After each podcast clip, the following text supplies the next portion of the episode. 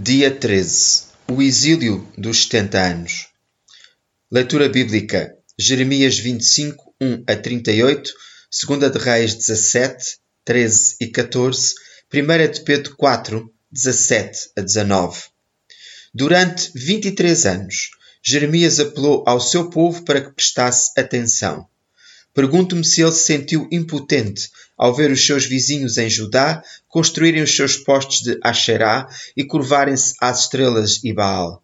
Talvez tenha sentido um nó no estômago sempre que via os ídolos cintilantes, ou acordado de noite a chorar pelas crianças sacrificadas a falsos deuses sedentos de sangue.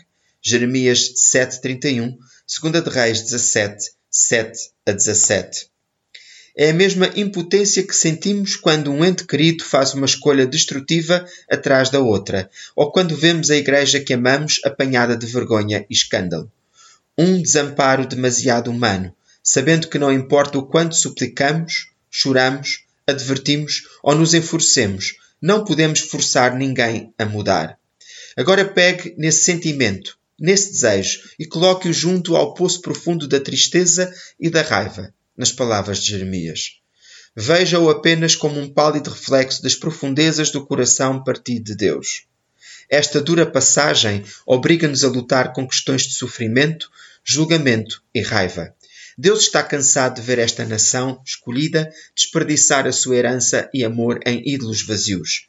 Em vez de seguir o caminho humilde, vendo a sua terra como um presente e honrando o doador com as suas vidas, eles começam a imitar os seus vizinhos poderosos com um rei e alguma terra e um pouco de poder, parecem esquecer a sua total dependência do Criador.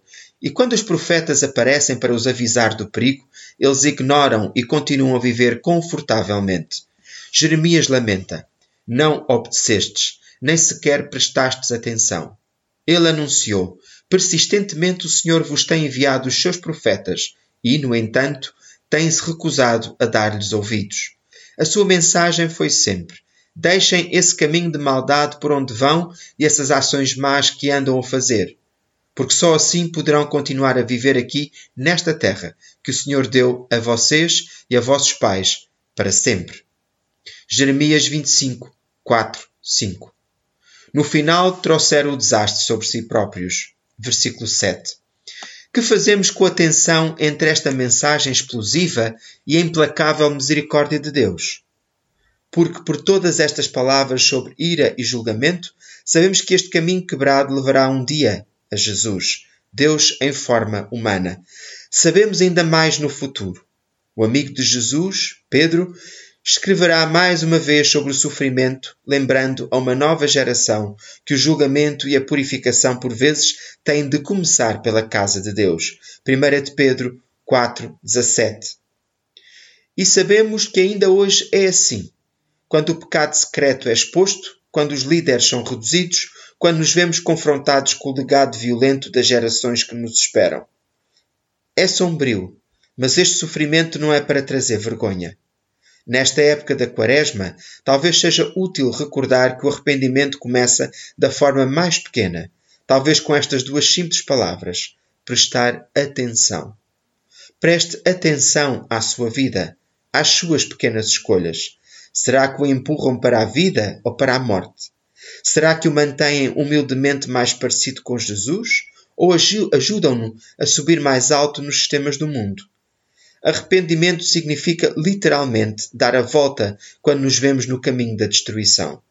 Que todos nos juntemos ao profeta chorão para nos chamarmos uns aos outros para um caminho melhor e continuem a fazer o que é justo, entregando-vos ao Deus Criador, digno da nossa confiança.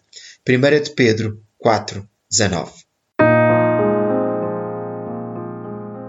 O devocional da Quaresma, O seu amor dura para sempre, é um original, Lent, Is Love Endures, de Amanda Williams. Locução de Nuno Conceição.